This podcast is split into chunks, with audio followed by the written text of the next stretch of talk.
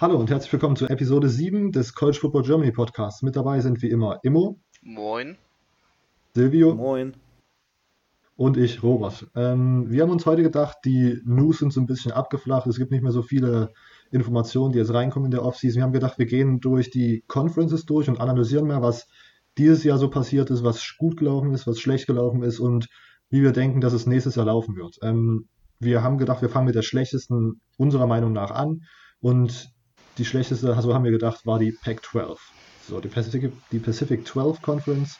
Ähm, genau, wir nehmen, wir reden jetzt einfach über alle Teams. Ich habe äh, jedem Team eine Nummer zwischen 1 und 12 zugeordnet. Ähm, Immo und Silvio können jetzt abwechselnd sich immer eine Nummer raussuchen und über das Team reden wir dann so ein bisschen und erzählen und euch, was uns so aufgefallen ist diese Saison und was wir hoffen, was nächste Saison vielleicht besser laufen wird, damit die Pac-12 vielleicht wieder ein bisschen relevanter wird.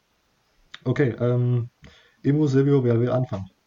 Ähm, dann nehme ich mir einfach mal den Vortritt und ja. ähm, fange mit Nummer 12 auf der ganzen Liste an. Ähm, wen okay. hättest du denn da für mich? Nummer 12 ist USC, äh, Dritter in der Süddivision mit einem Conference äh, Standing von 4-5 und einem Overall Standing von 5-7. Erzähl mal, was, was, wie, wie lief diese Saison? Vielleicht, wie wird es nächste Saison laufen? Was siehst du da so? Ähm, ja, USC. Ähm, äh, immer ein interessantes College eigentlich. Ähm, eigentlich sehr berühmt, also auch sehr, sehr stark im Recruiting. Ich glaube, ähm, kein College hat jetzt gerade so in den letzten Jahren Pech gehabt wie die USC. Ähm, ne, ich meine, jetzt, jetzt fällt ihnen ein Coach weg, ähm, all solche Sachen.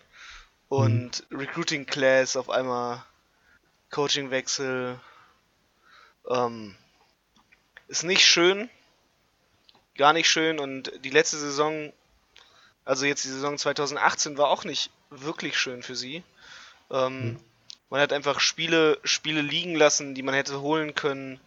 Man hat ähm, im Recruiting eine starke Class gehabt ähm, und dass man dann trotzdem so die Saison ähm, ja, liegen lässt, ähm, das zeigt, es ist Potenzial da, aber mhm. es zeigt auch, dass irgendwo noch ein großes Problem einfach vorhanden ist. Ich meine, mhm. sie hatten in der Recruiting Class 2018, sie haben mit Amon Ra St. Brown den Nummer 1 Receiver bekommen. Sie haben mit Palai Gaote, der fünfte, von der Bishop Gorman den Nummer 1 Inside Linebacker bekommen. Sie haben mit JT Daniels den einzig guten Quarterback, der eigentlich für 2019 gedacht war, bekommen, der nämlich auf 2018 gewechselt ist. Damit den Nummer 2 ähm, Pro-Passer bekommen. Und sie hatten den Nummer 3 Cornerback mit Elijah Griffin. Und ähm, overall einfach eine extrem gute Recruiting Class gehabt. Also wirklich sehr stark. Und dass dann das Problem kommt, dass man ja, dass man, dass man es nicht, nicht in der Saison reißt. Ähm, da ist schon, schon ein schwaches, schwaches Ding einfach drin. Und ja. ähm, es hat halt am Anfang angefangen der Saison, ähm, muss man ganz klar sagen, also sie haben das erste Spiel nämlich einfach verloren direkt. Äh, nee, äh, sorry, andersrum. Sie haben das ähm, zweite Spiel nämlich verloren. Da, ab da ging es dann nämlich in der Conference ähm, los. Also auf jeden Fall das erste Spiel, ja, ähm, gegen Las Vegas, machbarer Gegner äh, haben sie sich geholt und dann ging es nämlich schon direkt, fingen, fingen eigentlich die Probleme an, die man so gesehen hat. Ähm, ja, USC, schön gegen Stanford, gegen den Rivalen, ähm, schön gegen die Akademiker des Westens quasi, wie man immer sagt. Ähm, das Brüderduell der St. Browns und ähm, dann 17-3 verloren gegen die Cardinals. Ähm, es ging direkt weiter ähm, für ein Spiel gegen die, gegen die Texas Longhorns, eigentlich ein Team, gegen die man äh, einen sehr guten Rekord hat, nämlich 5-1 bis dato. Und ähm, dass dann die Longhorns 37-14 gewinnen, ähm, hat natürlich, hat natürlich bei USC direkt einen Bummer äh, gelassen. Man hat gedacht, oh, okay, wie wird das mit der Saison? Ähm, dann haben sie Washington State einen sehr, ähm, ja, einen sehr bitteren Verlust zugefügt, indem sie es geschafft haben, in der Saison 39-36 gegen Washington State zu gewinnen. Ähm, aber das ist was, was später nämlich dazu kommt, ähm, warum das für Washington State natürlich schlecht war. Ähm, dann haben sie es geschafft, sich Arizona zu holen und dann, ja, ging es auch noch weiter. Dann hat man gedacht, okay, jetzt haben sie, haben sie wieder die Aufwärtskurve sich geholt. Ein Sieg, zwei Niederlagen, okay. Kommt direkt zwei Siege ins Petto, kommt noch ein Sieg gegen Colorado. Ähm, und, und ab da dachte man, es ist eigentlich wieder ganz gut. Und dann kommen die Utah Utes und drücken denen eine 41-82 Niederlage rein. Und ab dem Moment schien so die Saison wirklich aus dem Ruder zu laufen für, für die USC. Ähm, danach kam Arizona State, 38-35, knappes Ding verloren. Ähm, dann Oregon State hat natürlich, also Oregon State ist halt einfach nicht ein starkes Team in der, in der Pac-12, ähm, 38-21 sich geholt. Und das dann aber wieder, schon wieder eine Niederlage reinkommt, nämlich gegen den Rivalen von den Golden Bears aus äh, Berkeley. Ähm, nicht schön, nicht schön. Und dann ähm, ging es nämlich weiter zu den Rivalenspielen. Und man hat sich äh, gleich als nächstes auch noch die, ähm, ja, die, die Bruins angelacht, UCLA, weiterer interkalifornischer Rivale. Und äh, da noch eine Niederlage zu bekommen. Ähm, und das im Rose Bowl. Äh, sehr bitter, dass die Bruins dann 34-27 gewonnen haben. Ganz klar, UC einfach nicht dieses Jahr das Team von Kalifornien. Und dann auch noch das letzte Spiel. Ähm, absoluter Bummer. Also ich glaube, in der Preseason haben sich sehr viele Leute drauf gefreut. Ähm, ja. Und im Verlauf der Saison ist es dann ziemlich klar geworden, dass das letzte Spiel eigentlich nur noch, äh, dass, das, dass das was Einfaches werden kann für den Favoriten im Spiel, denn sie haben im letzten Spiel dann gegen die Fighting Irish gespielt aus Notre Dame und ähm, 24-17 verloren. Sie haben einen starken Kampf geliefert, trotz allem. 24-17 ist kein, kein schlechtes Ergebnis, äh, um zu verlieren, aber man hat trotzdem verloren und äh, da ist das Problem. Also man hat, man hat einfach knappe Spiele verloren und das ist einfach, das ist einfach ein Ding halt für USC. Ähm, das will man nicht, das will kein Team und erst recht nicht möchte das halt ein Team wie die, wie die USC haben, weil genau das, genau das die Probleme mitbringt. Und ähm, so kommt es halt, dass du deine Saison overall nur in ein, in ein 5-7 kommst.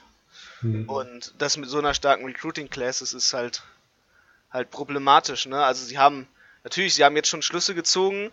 Ähm, es hat sich einiges, einiges verändert an der USC. Ähm, sie haben einen neuen Offense Coordinator. Ja, ähm, Team Martin ist raus. Dafür ist jetzt inzwischen Graham Harrell da. Ähm, da war natürlich auch was, was erst anders angedacht. Ähm, äh, dafür haben sie sich wenigstens jemanden geholt, wo man, wo man vielleicht denken kann, okay, Mal schauen, ob er es besser macht. Recruiting-technisch 2019 hat es ihn natürlich schon geschadet. Und ähm, ja. Da ist so einiges halt dadurch passiert durch das ganze Hin und Her. Sie haben inzwischen nur noch ein Five-Star in ihrer Recruiting-Class, dafür aber stark an, an Four-Stars abgesteckt. Wenigstens, äh, wenigstens ist Kyle Ford ihnen geblieben, wie man sagen kann. Und ähm, mal schauen, also saisontechnisch USC nicht die Traumsaison, das für so ein großes Team, für so ein berühmtes Team, äh, sehr bitter, sehr, sehr schadend. Ähm, nach einer starken Recruiting Class 2018 so einen Bummer da reinzukriegen. Uff. Ja. Also, genau, ich fand auch, das war eine ganz schöne Achterbahnfahrt und so knappe Spiele sind für mich auch immer ein Indiz dafür, dass da viel Talent ist und dass aus irgendeinem Grund das noch nicht richtig auf den Platz gebracht werden konnte. Silvio, denkst du auch, dass es dieses Jahr das große Thema war, dieses große Talent irgendwie nicht auf dem auf der Strecke irgendwie noch zu lassen und ein paar Spiele zu gewinnen, die halt so knapp waren? Ja, also wenn ich mir das so anschaue, wie, wie knapp die Spiele am Ende waren, 15 zu 14 gegen Cal, bitteres Spiel. Also ich finde, diese knappen Spiele, die haben es dann ähm, auch so ein bisschen mental den kaputt gemacht, weil man sich immer denkt, ah, wir waren so knapp dran und dann steht man am Ende mit einem 5-7-Rekord dran, obwohl man gegen UCLA kann man gewinnen. Cal kann man gewinnen. Arizona State drei Punkte. Dann steht man halt mal schnell, äh, keine Ahnung, 8-4 da und kommt noch, äh, kriegt noch einen Bowlplatz. Und ja, also ich weiß nicht, fand's, ähm, ich weiß jetzt auch nicht, wie man das wirklich bewerten soll. Ich meine, JT Daniels, klar, er war Five-Star Quarterback, ähm, aber ist halt trotzdem ein True Freshman. Natürlich hat man dann das, äh, den Vergleich mit Trevor Lawrence, der da komplett ähm, alles abgeholt hat, was man abholen kann mit einer National Championship. Aber ich weiß, ich, also ich weiß nicht so wirklich, wie man die Saison bewerten soll. Okay. Und, und man muss davor noch sagen, ne, also sie waren ja, sie waren ja davor 2017 der Champion der, der Liga, also. Das stimmt, der Pac-12. Mhm. Große Augen aufgerissen, so vorwurfsvoller Blick, also. Genau. Okay. Nicht schön. Ähm, dann, dann meine Frage, die ich jetzt noch an euch stellen würde. Äh, wie lange äh, dauert es noch, bis die USC wieder zurück in den Playoffs ist und was muss man machen, dass das möglichst schnell vorangeht? Oh, zurück in den Playoffs ist natürlich immer eine Frage, aber ich glaube, waren sie überhaupt schon mal drin? Also seitdem es die Playoffs gibt, sie haben früher natürlich immer um die, um die, um die Championship mitgespielt. Okay, ähm, dann sage ich Top ja. 6.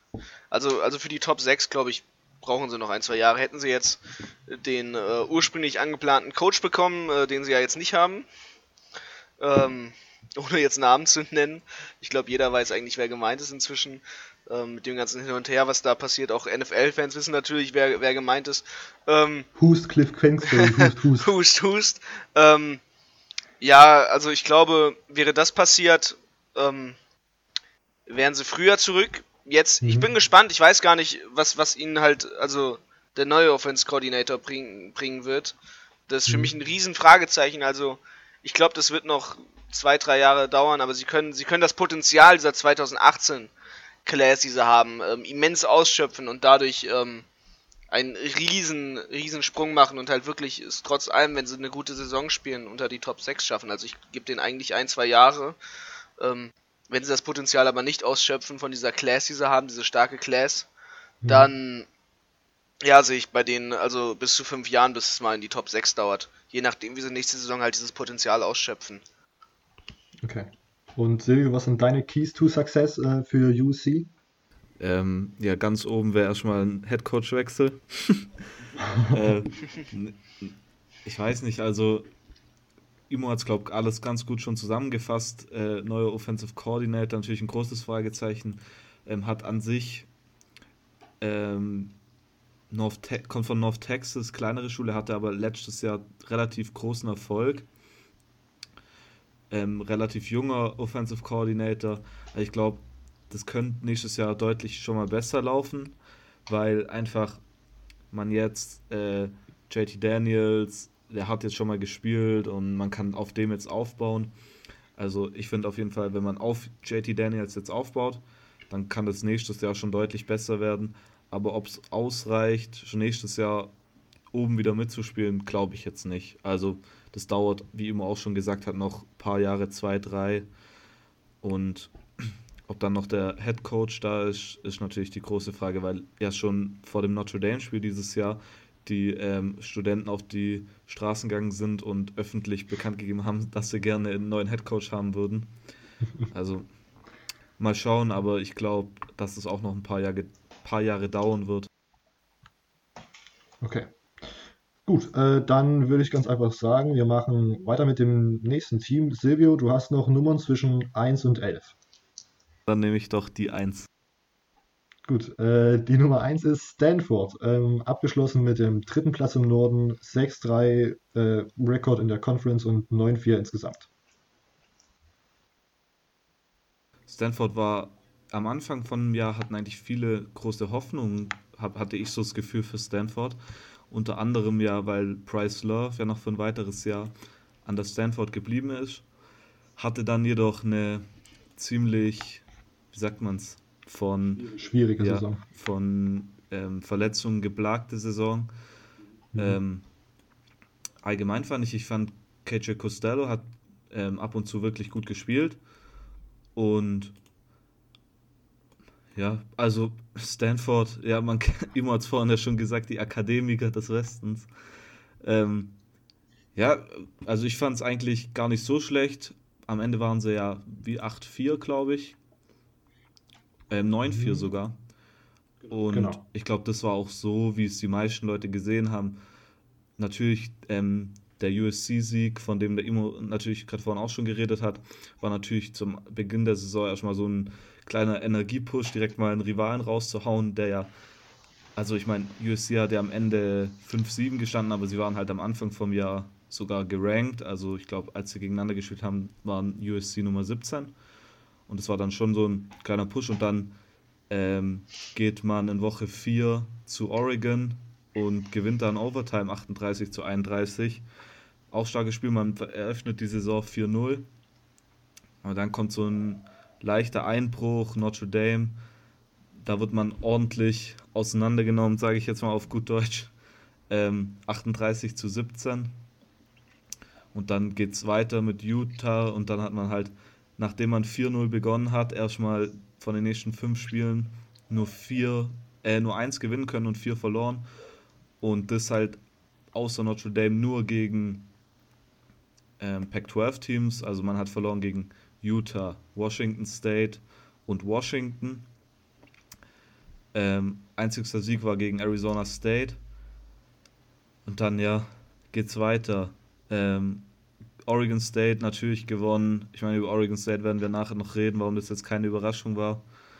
Äh, dann ähm, gegen UCLA ein hartes Spiel gehabt. High-Scoring-Game, 49 zu 42. Ähm, auch mit dem Sieg davon gekommen. Und dann am Ende auch noch gegen Cal gewonnen. Und dann auch noch sind sie ähm, in den Sun Bowl gekommen und haben da Pittsburgh ganz, ganz knapp mit 14 zu 13 geschlagen. Also ich sag, ich finde alles im All, allen in einem eine ziemlich gute Saison. Auch wenn man natürlich mhm. das Ziel, glaube ich, nicht erreicht hat. Ich glaube, die wollten da höher hinaus, mindestens in ähm, New, Year's, New Year's Six Bowl. Vor allem mit ähm, Bryce Love. Ich meine, da war ja für die meisten Leute der, der große Heisman-Favorit vor der Saison. Ja, also meiner Meinung nach eine ja, relativ gute Saison, aber ich glaube für die Stanford ähm, Offiziellen, sage ich jetzt mal, nicht das Ergebnis, was sie sich erhofft hätten. Okay, Emo, wie siehst du das, das Jahr von Stanford? Ähm, ja, ich kann da Silvio nur zustimmen. Ich glaube, was halt ähm, stark man sich bei Stanford gewünscht hätte, wäre dieses Jahr einfach wieder gerankt zu sein. Hm. hm. Ich meine, sie haben es letztes Jahr halt schön auf, auf Platz 20 geschafft im National Ranking und dann dieses Jahr da vorbeizuschlittern, ähm, ist nicht, ist nicht das, was man, was man haben möchte.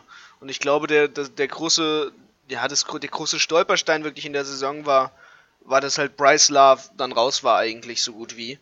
Ähm, also war ganz klarer, also meiner Meinung nach ein First-Round-Pick im NFL-Draft dieses Jahr. Ähm, und dass jetzt also das, das Worst-Case-Szenario, was für einen Senior-Spieler eintreffen kann, bei ihm eingetroffen ist, ja, das ist schon, schon hart. Also es ist nicht, nicht toll und es ist eigentlich ziemlich bitter für ihn. Und halt auch für die Stanford. Ja. Ja, okay, ähm, dann habe ich auch noch eine Frage zu Stanford. Ähm, was denkt ihr, wie hoch ist die, also wie hoch ist die Wahrscheinlichkeit, dass Stanford 2019 schon wieder den ersten Platz im Norden der Pac-12 angreifen kann und dann eventuell in einen äh, Conference Championship einzieht? Mhm. Also ich glaube, dass sie ähm, dieses Jahr in der Pac-12 also definitiv oben mitspielen werden in der North Division um Platz 1. Ähm, mhm. Weil ich meine, KJ Costello kommt zurück, der hat letztes Jahr schon richtig stark gespielt. Und ähm, der Nummer 1 Wide Receiver, ähm, JJ Archiga Whiteside, kommt auch wieder zurück.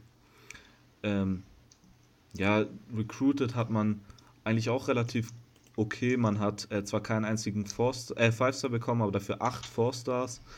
Ähm, die Nummer 4 ähm, Recruiting Class in der Pac-12, der Nummer 14 Wide Receiver zum Beispiel Elijah Higgins, der dann natürlich vielleicht auf der anderen Seite gegenüber von ähm, J.J. Archiga Whiteside spielen könnte.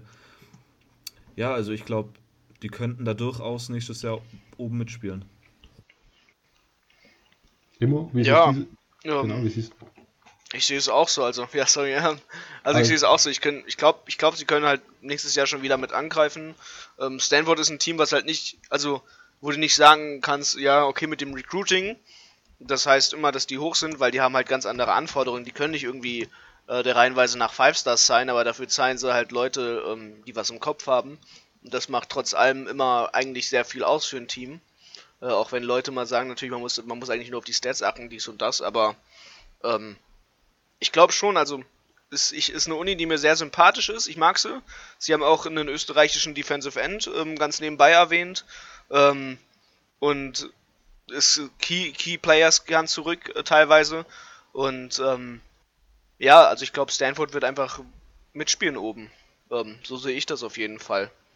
Spielen ja. zwar nicht um die National Championship mit, aber auf jeden Fall um die Pac-12 Championship. Okay. Ähm, ich wollte noch mal ganz kurz anmerken, Silvio hat gerade gemeint, dass äh, Elijah Higgins gegenüber von Arcega Whiteside spielen könne. Der Top-Receiver JJ Arcega Whiteside geht tatsächlich dieses Jahr in Draft schon. Echt? Das, ja, ich habe gerade mal auf seinem Twitter-Account geguckt, gleich angepinnt. Ja, ist okay, 2019 okay, geklärt. Tut mir das natürlich leid. Alles gut, ich wollte es nochmal korrekt stellen. Ne? Ähm, genau, ich habe aber sonst die Re äh, Recruiting-Class fand ich tatsächlich auch vor dem Hintergrund, dass man halt nicht einfach jedem ein äh, Angebot schicken kann. Trotzdem recht gut. Man hat auch ein paar gute Receiver wieder geholt, wie äh, Silvio schon gesagt hat, sodass man da theoretisch gleich jungen Nachwuchs hätte, der in die äh, auf die leeren, auf die verlorenen Plätze springen könnte. Und ich stelle mir auch ganz gut vor, dass sie dieses Jahr äh, gleich wieder oben an der Pac-12 angreifen können. Okay. Ähm, ja, dann ist Immo wieder dran. Wir haben die Zahlen zwischen 2 und 11. Alle noch da. Hm, ich, ich folge weiter meinem Trend und nehme die 11. Okay, ähm, die 11 ist Oregon. Sie sind am Ende fertig geworden mit dem vierten Platz in, dem, in der Norddivision, haben einen Conference-Record von 5-4 und einen Overall-Record von 9-4. Immo, wie sieht's aus? Ähm, ja, ich glaube, es ist gar nicht so eine schlechte Saison, ähm, wenn man bedenkt, dass, dass Mario Cristobal im ersten Jahr in der Oregon ist, also als Head Coach. Mhm. Ähm, man hat ja davor den großen Trubel gehabt, äh, Willie Taggart weg nach Florida State. Ich glaube eigentlich, also im Endeffekt, wenn man es jetzt sieht, ähm, konnte Oregon nichts Besseres passieren. Ähm, ich meine, man weiß ja, was er, was er in der Florida State angestellt hat und das ist halt nicht, nicht schön. Ähm, ja, ähm, overall in ein, in ein 9-4 gegangen. Ähm, ich finde es ein guter Start. Also, ähm, viele haben sich gehofft, dass Oregon langsam so sein Comeback starten kann. Ähm, man, es war ja bekannt, zwischendurch war ein riesen Hype um die Oregon, als sie, als sie ihre Super Speed Offense da gespielt haben, mit, mit äh, richtig ja, soften O-Linern quasi, also soft in, in, in, der Sache vom Gewicht her. Mhm. Ähm, ich glaube, äh, da haben sie sehr gut was, was gemacht. Ähm, starkes, also hat mir, hat mir sehr gefallen. Also was ich eigentlich von denen gesehen habe, overall so in der ganzen Saison her. Ähm, ja, auch stark direkt gestartet in die Saison eigentlich. Äh, erstmal Bowling Green, so eine schöne 58-24 Niederlage reingedrückt, ne? Ähm, mhm. Haben das erste Mal gegen die Bowling Green gespielt, ähm, direkt mal ja, ein bisschen weggefegt, könnte man sagen. Ja, dann natürlich ähm, das Money Game, wie man es immer bezeichnet in der, in der, ähm, im College Football. Äh, die Portland State Vikings ähm, aus der FCS sind gegen die, sind gegen die Oregon Ducks angetreten und ähm, ja, man nennt es Money Game, weil es vor allem meistens die Sache ist, dass man sich einen leichteren Gegner sucht, um, um einen Aufbaugegner für die gesamte Saison zu haben. Und genau das war das auch. Sie haben dann halt schön 62-14 äh, gewonnen. Also gerade mal zwei Punkte zu, also zwei, zweimal Scores zugelassen in dem Game. Ähm, insgesamt auch Overall Record gegen die, gegen die Vikings, also gegen die Portland State Vikings von 4-0 gehabt. Äh, dann einen weiteren eher leichten Gegner, also bis dahin noch keine Conference-Spiele gehabt, äh, gegen die San, jo San, San, Jose State. Äh, 35-22 und dann, ja, ähm, kam, der, kam, kam das Overtime-Ding. Äh, das erste Overtime-Game für die, für die Ducks, nämlich äh, Stanford, Oregon. Und ähm, da gab es dann, mhm. da gab's dann eine Niederlage. Ähm, das war richtig krass. Genau, und das war, das war ein schönes Game anzugucken. 38-31 äh, ja, halt eine knappe Niederlage, nur, also muss man erwähnen, es ist eine knappe Niederlage. Ähm, mhm. Und dann kam, kam die Cal Bears und man hat ähm, ein starkes Spiel gehabt, 42-24. Ähm, erstmal schön quasi wieder dafür gesorgt, dass, dass Cal aus dem äh, National Ranking fällt, nachdem sie da Platz 24 waren. Ähm, die Ducks hochgerückt auf Platz 17, dann gegen Washington gespielt, gegen die Huskies in der Overtime 30-27 gewonnen und danach ähm, ging es weiter im State, im, im Stade Washington. Äh, dann kam nicht Washington State. Ähm, dort haben die Ducks aber dann ihre zweite Niederlage der Saison bekommen. 34-20. Danach, ähm, ja, kann man nicht groß reden, ähm, äh, kam das Spiel, was man, was man gerne aus der Erinnerung der Saison eigentlich streichen möchte. Ähm, nämlich kam dann die Arizona Wildcats, ein Team, das nicht gerankt war, wo man nicht erwartet hat, dass man ähm, so verliert und dann 44-15. Ähm, sehr miese Sache. Da fällt man natürlich von Platz 19 direkt einfach raus aus dem Ranking, wenn einem sowas passiert. Und äh, so ging es dann weiter für die Ducks äh, gegen die UCLA. Ähm, wieder ein kleines Aufbauspiel, kann man quasi sagen. 42-21 gewonnen. Äh, schön mit dem Doppelten vom das, was die Gegner gescored haben, gewonnen.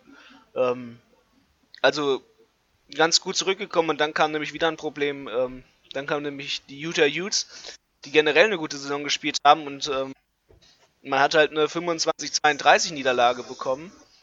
Und ab dann war quasi die Chance eigentlich auch auf die Championship schwer zu erreichen. Und dann ähm, hat man nochmal gegen die Arizona State gespielt. Ja, 31-29, knappes Spiel. Ähm, dann das, das Rivalry Game, äh, ja, das, das, also Rivalenspiel ähm, gegen die Oregon State, gegen die Beavers, ähm, der sogenannte Bürgerkrieg, wie sie es immer nennen, ähm, der Civil War äh, wie der Spitzname ist. Ja, der Ausnahmezustand im Staat Oregon.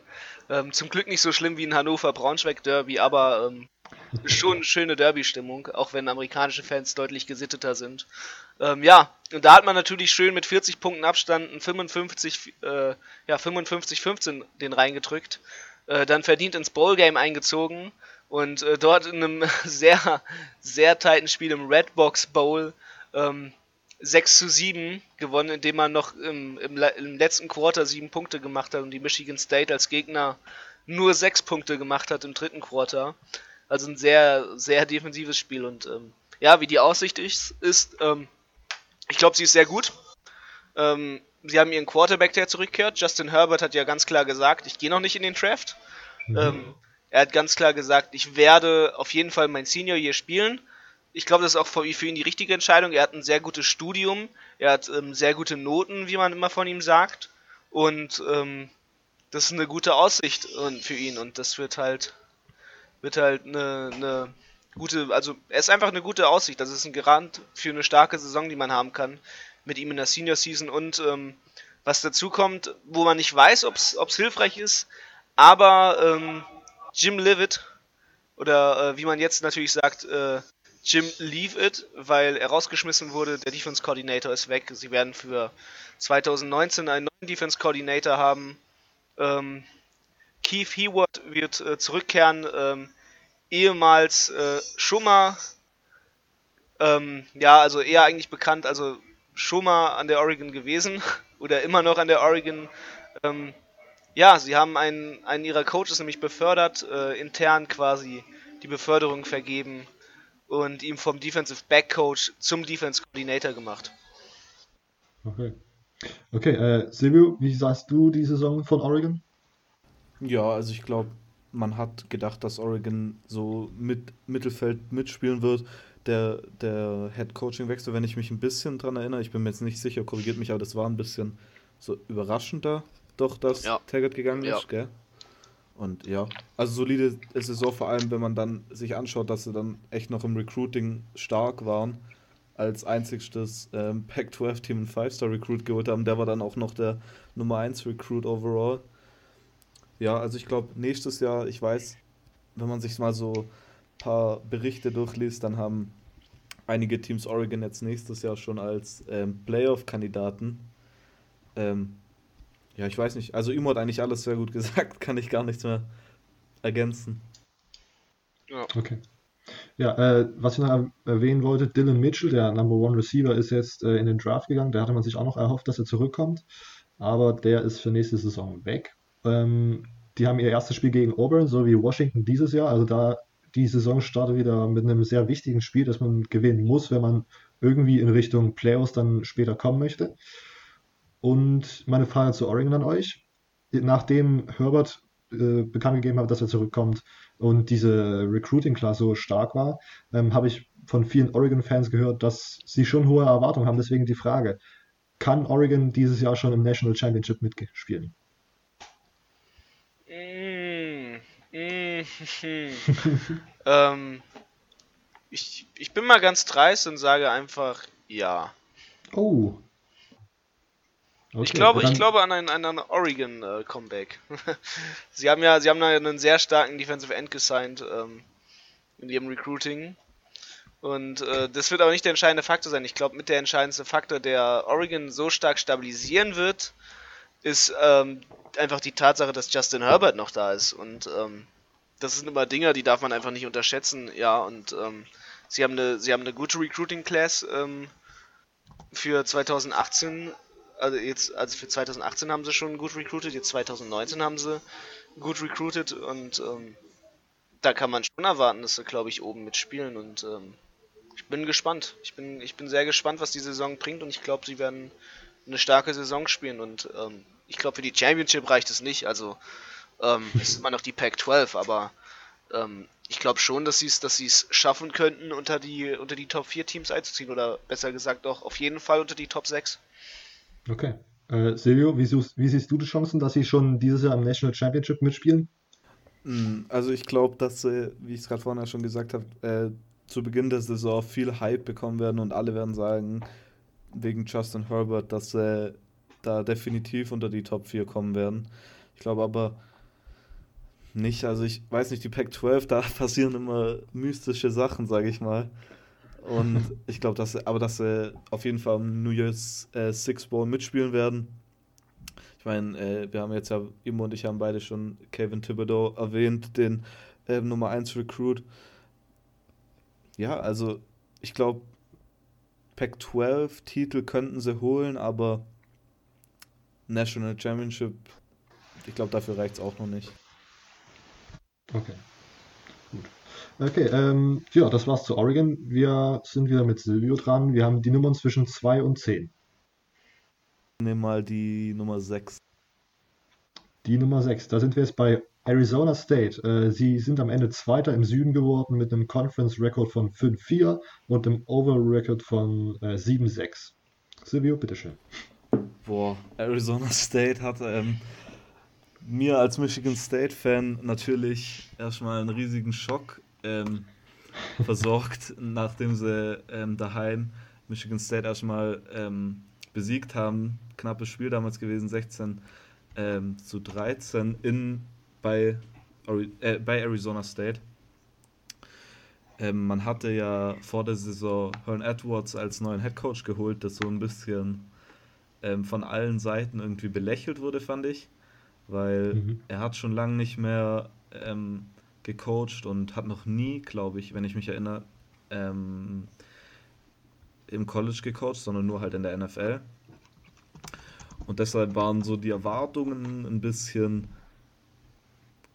un. Also man wusste irgendwie nicht, was man von denen erwarten soll dieses Jahr. Und dafür finde ich, haben sie es ziemlich stark gemacht. Am Ende 7-6 gewesen, haben sich für ein ähm, Bowl-Game qualifiziert. Niederlagen na, gegen Washington State, gegen Nummer 10 mit einem Touchdown verloren. Das kann man hinnehmen, sage ich jetzt mal. Ähm, mhm. Ja, man hat die Saison, wie ich es gerade vorhin schon gesagt habe, also zuerst hat man gegen ähm, die University of Texas San Antonio, ähm, ja, doch, University of Texas San Antonio, ähm, ziemlich deutlich mit 49 zu 7 gewonnen.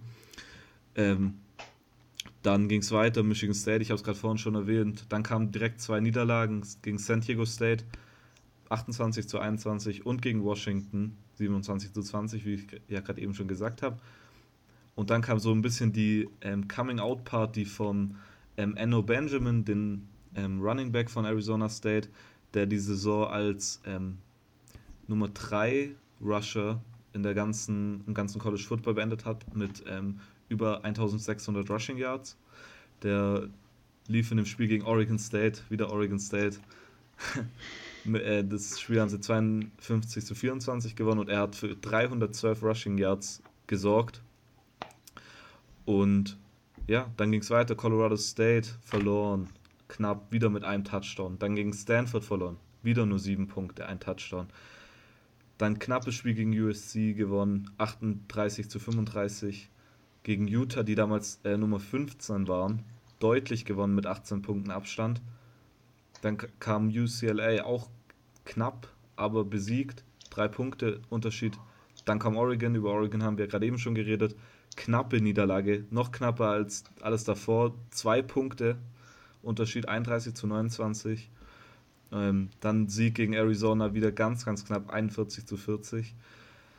Und dann ein Bowl-Game gegen ein Las Vegas Bowl gegen ähm, Fresno State mit 11 Punkten Unterschied verloren, 31 zu 20. die Saison, wenn man sich das so anschaut, hätte es ja natürlich ganz anders laufen können. Hier ein Touchdown gegen San, San Diego State, Unterschied, kann man gewinnen. Washington lasse ich jetzt mal ein bisschen aus. Ähm, dann das Spiel gegen Oregon, zwei Punkte Unterschied. Das sind zwei Spiele, die man deutlich hätte gewinnen, äh, gewinnen können. Dann steht man mal mit 9-4 da und dann sieht es wieder ganz, äh, 9-3 da und dann sieht es ganz anders aus, wenn es um die Bowl, Game geht, Bowl Games geht. Aber natürlich kann man das auch andersrum machen. Arizona State, ein Punkt Unterschied kann man verlieren gegen UCLA, drei Punkte Unterschied kann man ver verlieren. USC, drei Punkte Unterschied kann man verlieren. Und dann qualifiziert man sich wieder nicht für ein Bowl Game. Also für mich, also ich finde wieder auch eine solide Saison, wenn man sich, wenn man bedenkt, dass ähm, man mit Edwards einen Head Coach geholt hat, von dem man nicht wirklich wusste, was man erwarten soll. Und dann eigentlich doch so eine relativ solide erste Saison hinzulegen, finde ich ganz gut. Recruited haben sie dann dieses Jahr, ähm, ja, Mittelfeld von Pac-12 Nummer 5 hatten sie da vier ähm, Four-Star-Recruits, unter anderem ähm, Jaden Daniels. Das ist noch ähm, ein ziemlich guter Quarterback. Ich meine, wir haben es ja schon oft erwähnt, dass die Quarterback-Recruits dieses Jahr nicht so gut sind. Ähm, er ist aber der Nummer 2 Dual-Threat-Quarterback. Also wirklich ganz, ganz oben. Und ja, also manche erwarten da schon, dass der vielleicht nächstes Jahr schon um Starting-Job mitkämpfen kann. Und ich glaube, da stehen große Sachen an für das Team. Okay, äh, Immo, wie, hast, wie hast du die Saison von Arizona State gesehen? Denkst du auch, dass es im Grunde dann eine wirklich sehr solide Saison war für die erste, die man unser Herm, Herm Edwards gespielt hat? Ja, ähm, auf jeden Fall. Also ich finde ja, die Saison hat schon angefangen mit dem ähm, meines Erachtens trotz allem, also wie sehr es doch bewiesen hat, dass er eigentlich ein guter Coach ist, mit dem komischsten ähm, Coaching-Signing überhaupt eigentlich im, im College Dass es so bestimmt noch nicht in der Form äh, gab, indem man erstmal Herm Edwards angeheuert hat. Übrigens, an der Stelle möchte ich ganz schnell mal reinwerfen. Die deutschen Medien suchen doch immer nach einem Coach, für den sie routen können. Ähm, Herm Edwards spricht übrigens Deutsch, äh, seine Mutter ist auch eine Deutsche. Oh. Ähm, die Eltern haben sich kennengelernt, als der Vater in Deutschland stationiert war. Ähm, das an der Stelle mal schnell reingeworfen. Ähm, nee, ich finde, ich finde, also es war das, das komischste Coaching-Signing überhaupt. Ähm, ich habe auch nochmal schnell reingeguckt. Ähm, er hat mal College sogar gecoacht. Und zwar, bevor er an der Arizona State war, hat er College gecoacht im Jahre, das letzte Mal 1989. Das war das letzte Mal, als Herm Edwards im College Football aktiv war. Und ab dann war er nur noch in der, in der NFL aktiv. Ähm, dort hat er sich ja zuvor ja einen guten Namen als, als Spieler gemacht. Ähm, vor allem, vor allem Eagles-Fans wird er, glaube ich, auf ewig in Erinnerung bleiben. Aber darum geht es ja gar nicht. Es geht um Arizona State. Und ich glaube, dafür, dass sie, ähm, ja, also so, also man hätte es einfach nicht so in der Saison erwartet, ganz klar. Ähm, Head Coach war weg, ähm, neuer Head Coach rein und Herm Edwards und alle, what? Was, was macht ihr denn hier? Was passiert hier gerade? Ähm, schon ziemlich komisch. Und ähm, ja, man hätte es einfach nicht erwartet, glaube ich, einfach, dass die Saison trotz allem so gut verlaufen kann. Ähm, das war, das war schon erstaunlich. Also, Ham Edwards ist ja immer schon dafür bekannt, ein sehr motivierender Coach zu sein, aber dass er es geschafft hat, das Team nach all solchen Dingen zu motivieren, ja, schon, schon was Interessantes. Also ich glaube, da, da kommt was Großes so auf, auf die Leute zu. Okay. Ja, was ich noch äh, hinzufügen würde, ist, dass der Senior Quarterback Manny Wilkins dieses Jahr, also der hat schon, hat 2018 seine letzte Saison gehabt und ist 2019 nicht mehr da.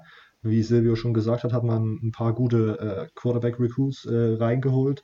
Und es ist, ich habe mich vorhin ein bisschen äh, durchgelesen, es ist wohl auch noch nicht so richtig absehbar, wer da nächstes Jahr starten wird, weil sie halt den Backup vom letzten Jahr auch noch haben, der nicht schlecht sein soll. Und ich glaube, es gab dann noch zwei aus dieser, dieser Recruiting Class, die gut competen können. Und es wird also sehr spannend, wer da der Quarterback wird. Ähm, auch noch anzurechnen ist, dass ja der Top Receiver, ein Keel Harry, auch in den Draft geht. Also da fehlt dann vielleicht ein äh, großer Teil der Offense. Genau. Äh, und äh, ja, gut, Ino Benjamin ist noch, ist noch äh, da. Das ist wahrscheinlich sehr gut, weil das ja auch diese Saison schon sehr äh, run-heavy war, die Offense. Ähm, meine Frage zu Arizona State, ähm, wie Silvio schon gesagt hat, war wieder alles sehr knapp. Kommt man äh, 2019 mit einem positiven Rekord raus. Wenn man ja auch beachtet, dass halt jetzt ein unerfahrener Quarterback höchstwahrscheinlich spielen wird und der beste Receiver nicht mehr da ist. Ähm, dann fange ich mal kurz an. So. Ja. Ähm, ich glaube ja. Ähm, okay. Ich glaube, ich glaube schon, dass sie, dass sie mit einer ähm, mit einem positiven Record rausgehen können. Ich glaube, das wird wieder so ein bisschen knappes Ding wie diese Season. Mhm. Ähm, also es wird schon in die Richtung von einem 7-6 oder so einem 8-5 oder so tendieren. Ähm, ja, das Quarterback, das Quarterback-Rennen wird interessant. Sie haben drei QBs gesigned, äh, diese Class. Äh, sie haben noch, noch Quarterbacks, die return. Ähm, es gibt auch immer noch die Chance, dass ein Walk-On gut ist, auch wenn ich das nicht so stark glaube, weil Arizona State dafür nicht bekannt ist. Ähm, es wird spannend. Ich glaube, sie gehen mit einem positiven positiven Ding raus, aber es wird knapp, es wird sehr knapp meiner Meinung nach. Okay, Silvio, was denkst du? Positiver Rekord dieses Jahr möglich? Positiver Rekord, ja. Also ich glaube, unerfahrener Quarterback, dann wird man halt noch mehr aufs Running Game setzen und da ist ja man ist man ja gut ähm, beisammen, sage ich mal. Ähm, ja, also ich sehe jetzt keinen Grund, warum sie ähm, keinen positiven Rekord bekommen sollten. Natürlich, der Wide Receiver Verlust wird verheerend sein, sage ich mal. Aber ja, positiver Rekord sollte schon drin sein. Alles klar. Gut, ähm, dann ist jetzt, glaube ich, wieder Emo dran mit der Zahl auszuwählen. Wir haben noch die 2, 3, 4, 5, 7, 8, 9, 10. Ähm, ich nehme die 10. Okay, so, die 10 ist bei meinem System. die University of Arizona, Vierter im Süden, äh, in Conference Record 4, 5, Overall Record 5, 7. Hau raus. Ja, ähm, Kevin Sumlin, erste Season, also im, im Staat Arizona passiert was. Das ist ja der Staat, wo ähm, die höchste Einwohnerprognose ist, ähm, am, am, Ansteigen in den USA. Ähm, darum geht es ja aber, ja, ähm, ganz nebenbei mal reingeworfen, das ist sehr interessant. Ähm, deswegen werden die Highschools dort auch immer äh, beliebter und immer stärker recruited, mhm. weil sich die ganzen Silicon Valley-Konzerne alle umsiedeln. Mhm. und anscheinend siedeln sich auch Headcoaches um, denn Kevin Sumlin, nachdem es bei ihm ähm, ja mit der Texas A&M nicht mehr so schön lief, ähm, ging es für ihn ging es für ihn raus im schönen Texas ähm, und von ihm eigentlich einfach nur ein bisschen weiter ähm, in den Westen, äh, schön, schön in den nächsten Sonnenstart, nämlich nach Arizona und ähm, dort hat er für einen Head Coach im ersten Jahr eine, eine halbwegs, also wenn man wenn man 5-7 sieht, eine halbwegs akzeptable Saison gespielt. Ähm, ist für mich ein Coach, der immer sehr stark, sehr stark so unter, ja, unter Kritik steht, vor allem. Mhm. Ähm, also einfach dadurch, dadurch, dass er bei Texas A&M nicht den Erwartungen gerecht geworden ist, die sie da hatten. Also man hat bei Texas A&M nach Johnny, ab, ab Johnny Football ist man eigentlich da immer jedes Jahr mit der Erwartung reingegangen, äh, Championship, Championship, Championship, wann kommt das denn mal? Und ähm, seitdem da eigentlich äh, Mansell weg ist, ging es nur noch, nur noch bisschen mehr bergab jede Saison. Und für ihn ging es dann an der Texas MM 11, 12, 9, 4, 8, 5, 8, 5, 8, 5 und dann 7, 5. Und dann mit einem Winning Record äh, trotzdem rausgeschmissen zu werden, ist schon hart, weil das einfach gezeigt hat, wie sehr die Fans eigentlich wollen, dass jetzt das Team endlich mal eine Championship holt und wie viel, wie viel Druck und Stress dahinter dann war. Das ist halt für ihn hieß, okay, wisst ihr was, nehme ich das gerne dankend an, gehe hier weg, ne, und ähm, nimm meine, also dass ich rausgeschmissen werde an und gehe nach Arizona. Und ähm, für, für Arizona dann war das in der Recruiting Class natürlich nicht so, ja, nicht so stark, dass sie ihn dann mhm. halt bekommen haben, weil die Recruiting Class hat echt relativ abgeschwächt oder schwach abgeschnitten. Ähm, sie haben es nämlich vollbracht, als, als Power 5 College es nicht zu schaffen, äh, einen 4-Star-Recruit zu sein und auch nicht einen, einen 5-Star-Recruit zu sein, sondern nur 3-Star-Recruits oder halt äh, 2-Star-Recruits als Walk-Ons.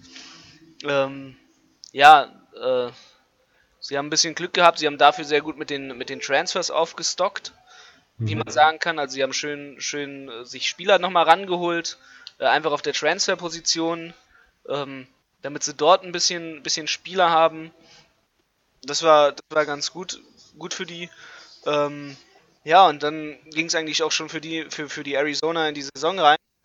Und ab, ab dem Moment ging's, ging eine wilde Achterbahnfahrt los für die, für die Wildcats. Ähm, man hat bei BYU gestartet, einer unabhängigen Uni, die aber trotzdem ja als Power 5 College gewertet wird von einigen, einigen Schulen. Ähm, und ab da hat man dann eine knappe Niederlage gegen die BYU Cougars gehabt, quasi gegen die Mormonen aus, aus Utah, äh, wie sie ja immer spöttisch genannt werden, weil es die Mormonen-Uni ist. Ähm, ja, es ist ja einfach so. Ähm, und ab dann haben sie 28, 23 verloren. Äh, das nächste Spiel dann gegen ein, gegen ein Non-Power 5 College, ja, Group of 5 College. Äh, sogar gegen die alte Schule von Kevin Sumlin aus dem Jahre 2011, wo er dann das letzte Mal war. Und zwar die, die Houston Cougars. Und ähm, da hat er dann eine recht, recht bittere Niederlage erleben müssen, nämlich äh, 18 zu 45. Also in zum Glück auswärts natürlich, ne? Das wäre vor den Heimfans wäre nicht so schön gewesen.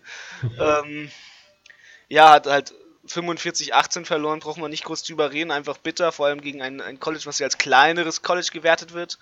Äh, zum Glück hatten sie danach dann endlich mal einen Aufbaugegner, wieder aus dem Staate Utah, aber ein FCS-College, nämlich die Southern Utah Thunderbirds.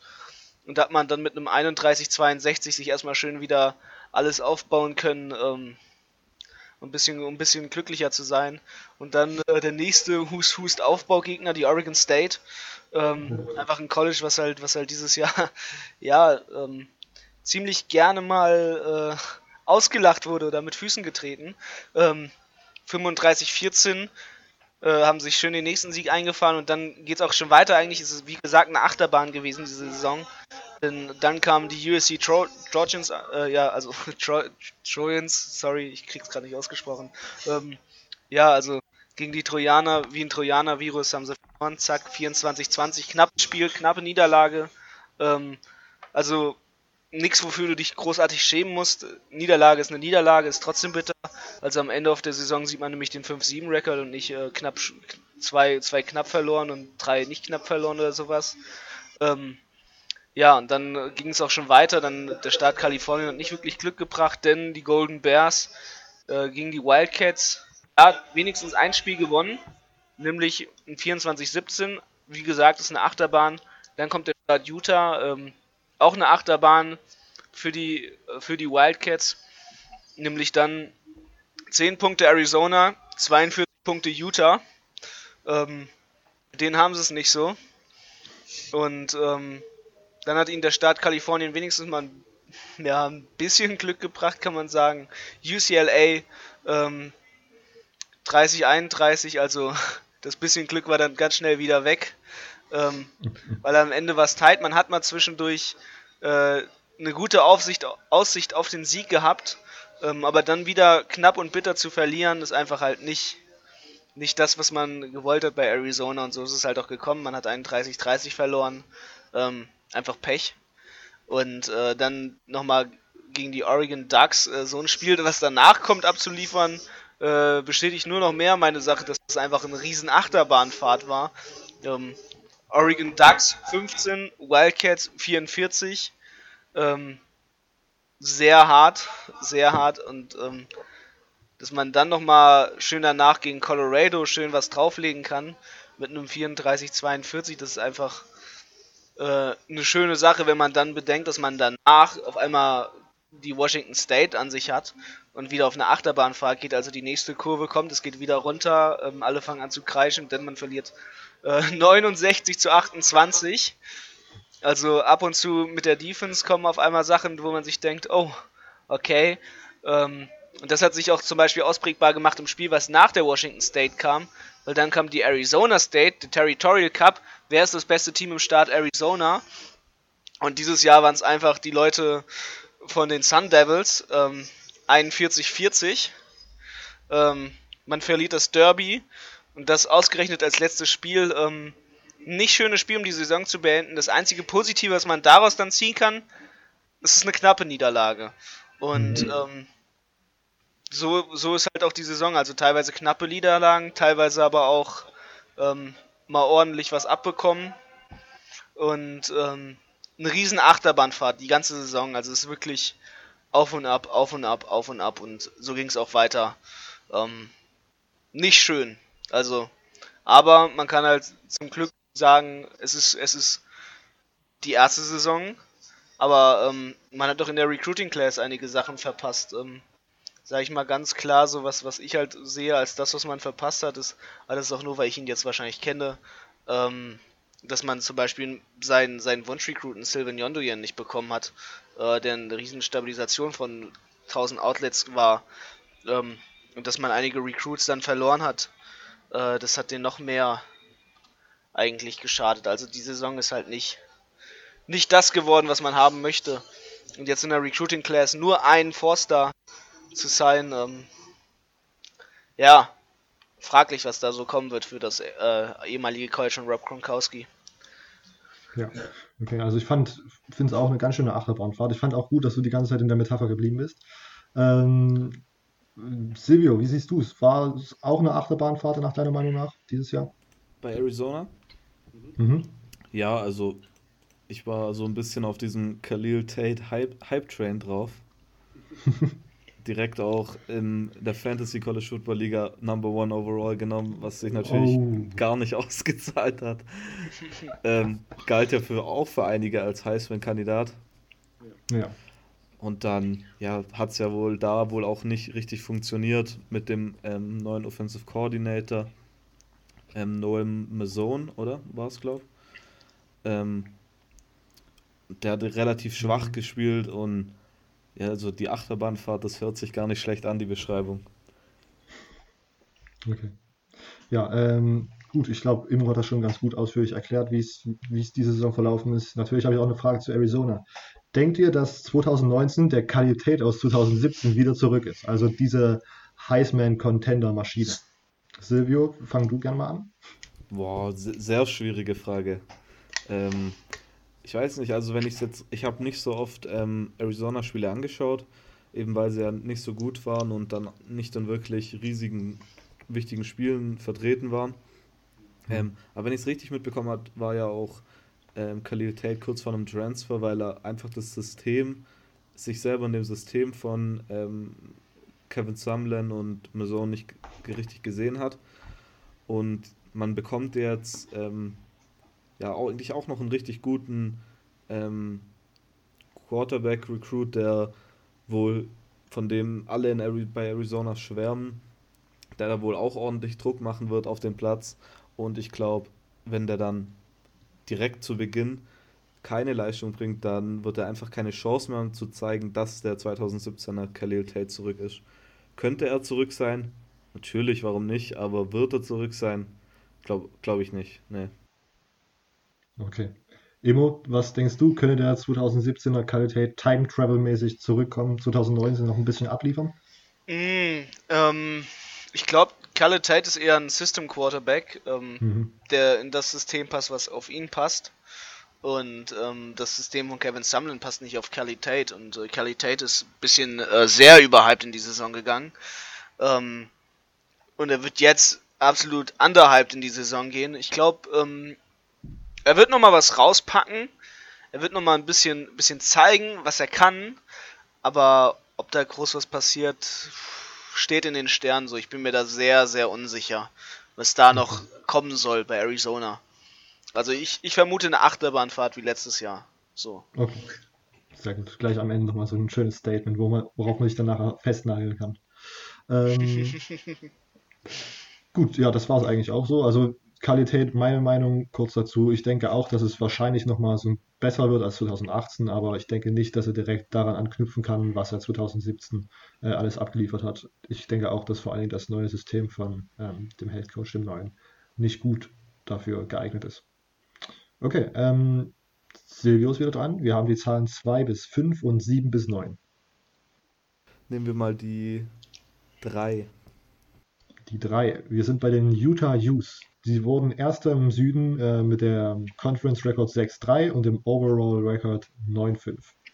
Let's go. Ja, ähm, Utah Pac, South, äh, Pac 12 South Division Champion. Meiner Meinung nach ein bisschen überraschend. Natürlich ähm, vor der Saison hat natürlich vor allem Arizona und USC den ähm, South Division Hype bekommen. Meiner Meinung nach. Ähm, und dann am Ende Conference-mäßig waren sie 6-3, overall 9-5. Natürlich, äh, viele haben sich ein bisschen aufgeregt, dass äh, die Utah Utes im ähm, Pac-12 Championship Game sind und nicht Washington State gegen Washington, aber ja, so sind halt nochmal die Regeln mit der Aufteilung in der North Division und in der South Division. Ja, ähm,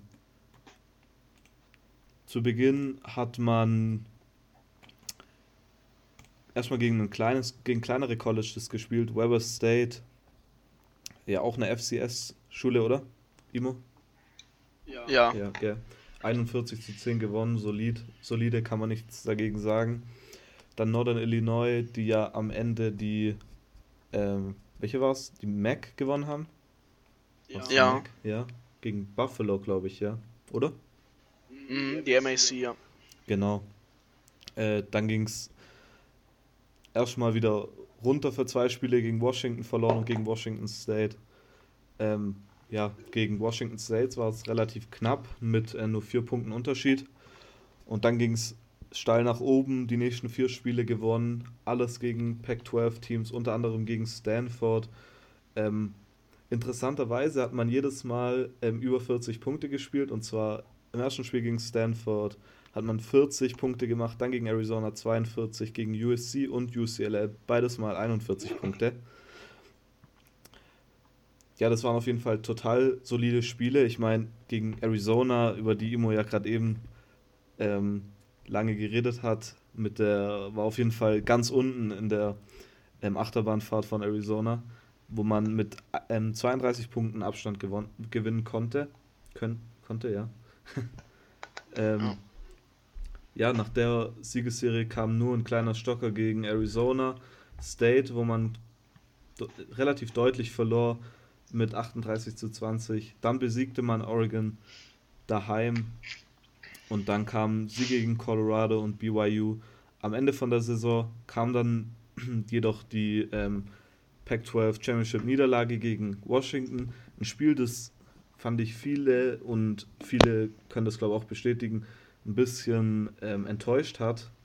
Am Ende war es dann nur ein 10-3 und am, e-, dann beendet man, beendete man die Saison mit einem Holiday Bowl gegen Northwestern mit ähm, 31 zu 20, sozusagen das Aufeinandertreffen von ähm, zwei Championship Game, äh, Conference Championship Game Verlierern. Northwestern war ja im ähm, Big Ten Championship Game. Ja, also Kai Whittingham, der Head Coach, ist jetzt ja mittlerweile schon ewig an der Utah seit 2005 als Head Coach und insgesamt bei Utah seit 1994. Also mittlerweile ja schon, sag ich mal, fast eine Legende bei Utah. Er war dann ja auch unter anderem nach der starken Saison, ich nenne es jetzt mal eine starke Saison, ähm, bei mehreren großen Universitäten im Gespräch. Ich weiß, dass ähm, er auch im Gespräch bei Ohio State war, sogar für eine kurze Zeit. Ja, recruited haben sie eigentlich ganz gut. Man hat letztes Jahr ähm, zwei Four-Stars geholt, war Nummer 5 in der Pac-12, unter anderem mit Jake T äh, Tuttle, Tuttle, ja, so heißt er. ähm, das sind die, die Namen, du, die kann ich nicht aussprechen ähm, ja, einen soliden Quarterback-Recruit geholt und der Erfolg der Spiegel von letzter Saison spiegelte sich dann irgendwie nicht so ganz im Recruiting von diesem Jahr nieder, äh, wieder. Man hatte lediglich den, äh, die Nummer 44 Recruiting Class, 8 in der Pac-12. Also Utah fand ich eigentlich von Spielen her, finde ich, haben sie es ganz stark gemacht. Vor allem diese dieser Oktober war sehr stark, wo sie jedes Mal über 40 Punkte gemacht haben. Und als ich dann mich so ein bisschen auf das ähm, Pac-12 Championship Game vorbereitet habe, dachte ich eigentlich, ja, die hätten echt gute Chance gegen Washington zu gewinnen. So ein Upset, ich meine, die meisten hatten ja Washington vorne, aber also ich fand, das war echt stark, also kann, kann man eigentlich nichts dagegen sagen. Ja, also ich fand die Saison auch überraschend äh, stark. Emo, denkst du auch, dass das, also fandest du es auch überraschend oder hast du das irgendwie schon so auf dem Plan gehabt, dass die ähm, diese Saison so stark sein können? Nee, habe ich gar nicht auf dem Plan gehabt. Ähm, auch mich hat es ein bisschen überrascht. Ähm, ich finde, also vor allem, man muss halt bedenken, davor waren sie in der Conference 3-6 und Overall 7-6. Ähm, ja, nicht so toll, aber ich finde, die Utah ist eigentlich immer eine Universität, mit der kann man mal rechnen. Ähm, davor die Jahre waren sie halt immer eigentlich relativ stark, meistens unter den Top 25 sogar platziert. Ähm, ja, der Head Coach hat sich ein bisschen so inzwischen so dadurch, dass es seine 14. Saison ist, dadurch, dass er Mormon ist, dadurch, dass man bedenken muss, dass Utah der Staat ist mit einer mehrheitlich Mormonenbevölkerung und und und also viele Sachen, die einfach dazu sprechen, dass er einfach inzwischen Coach ist, glaube ich, der dann noch lange lange an der Utah sein wird. Es ist nicht ein College, was halt riesen Ansprüche hat, irgendwie jedes Jahr um die Championship mitzuspielen. Äh, nicht irgendwie so eine, ja, wie man immer sagt, Cancer-Fanbase zu haben. Ähm, ja, ich glaube, sie werden nächstes Jahr auch wieder dabei sein, ne? Okay. Okay, ähm, anknüpfen würde ich noch, dass ich glaube, die, dieser große Erfolg, also auch für mich war es überraschend, anknüpfen, genau, ist ja der gute, sie hatten eine sehr gute Defense am Ende in der Top 25 tatsächlich, äh, FPS-mäßig gesehen, was ich dann überraschend fand und was wahrscheinlich der Hintergrund sein könnte, dass sie so gut abgeliefert haben. Und, und Immo hat es jetzt gerade schon so ein bisschen vorweggenommen. Meine Frage zu Utah ist, ob man dieses Jahr, dieses Jahr als äh, Utah Utes wieder an diese gute Performance aus 2018 anknüpfen könnte. Dann kann Silvio mal seine Meinung dazu geben. Ja, ähm, Imo hat gerade eben schon die Defense ähm, erwähnt. Ähm, Utah in den letzten Jahren haben, hatte eigentlich immer so eine starke D-Line, fand ich. Da kamen immer mal wieder auch ähm, hohe Draft-Picks ähm, in die NFL. Von daher finde ich, wenn man auf die Defense aufbaut, kann da durchaus wieder eine gute Saison folgen. Also ich weiß nicht, was dagegen spricht. Natürlich ähm, kann man sagen, letztes Jahr hatten sie gar keinen Druck. Keiner hat gedacht, dass sie überhaupt ins Pac-12 Championship Game kom kommen könnten. Und jetzt als ähm, amtierender South Division Champion, vielleicht hat man dann gewissen Druck und der könnte sich negativ auf die Saison ausüben. Und vor allem, wenn USC und Arizona State jetzt mit dem neuen Head Coach, der ein bisschen eine Saison eingearbeitet ist, vielleicht eine bisschen, man könnte es vielleicht halt ein bisschen schwieriger haben als letztes Jahr. Ich meine, die South Division, da hatten die eigentlich keinen wirklichen Gegner letztes Jahr, der da irgendwie mitgespielt hat. Vor allem, weil USC sich ja so ein bisschen selber weggekickt hat. Aber ich glaube auch, da, also ich glaube, dass sie nächstes Jahr wieder um die South Division mitspielen können. Ob sie sie wieder gewinnen, ist fraglich. Also würde ich jetzt noch nicht irgendeine Meinung dazu abgeben. Okay, Emo, du meintest ja gerade eben schon, dass du denkst, dass es wieder ganz gut werden kann. Kann es so gut werden, dass sie die Süddivision wieder gewinnen? Ja. Okay. Du willst auch nicht nochmal näher ausführen, warum Nö, genau? Also, Statement, ich glaube, ja. diese Saison hat einfach äh, gezeigt, dass sie es können und ähm, sie sind immer ein guter, also sie spielen immer oben mit eigentlich, wenn es darum geht. Ja. Ähm, und ich glaube, das werden sie nächstes Jahr auch wieder tun können. Und ähm, sie haben seit Ewigkeiten natürlich das nicht gewonnen. Ne? Also das muss man dazu sagen. Ähm, deswegen weiß ich nicht, ob sie es wirklich gewinnen. Äh, das war das erste Mal überhaupt seit wirklich langer, langer Zeit, dass sie in der Süddivision ähm, quasi das beste Team waren. Ja, und ähm, aber ich glaube, sie können oben mitspielen, ganz klar. Ähm, da hat sich was gefestigt in Utah. Okay, gut. Ähm, damit wären wir auch mit Utah durch. Oh, und wieder ein abruptes Ende. Wir haben uns wieder ein bisschen verquatscht. Die Aufnahme ist wieder ziemlich lange geworden. Wir haben uns entschieden, dass wir die Pac-12-Analyse in zwei Folgen teilen. Äh, und das ist das Ende der ersten Folge. Die nächsten sechs Teams besprechen wir nächste Woche. Ähm, gern könnt ihr uns äh, Feedback geben. Was euch, hat euch gut gefallen? Was hat euch nicht so gut gefallen?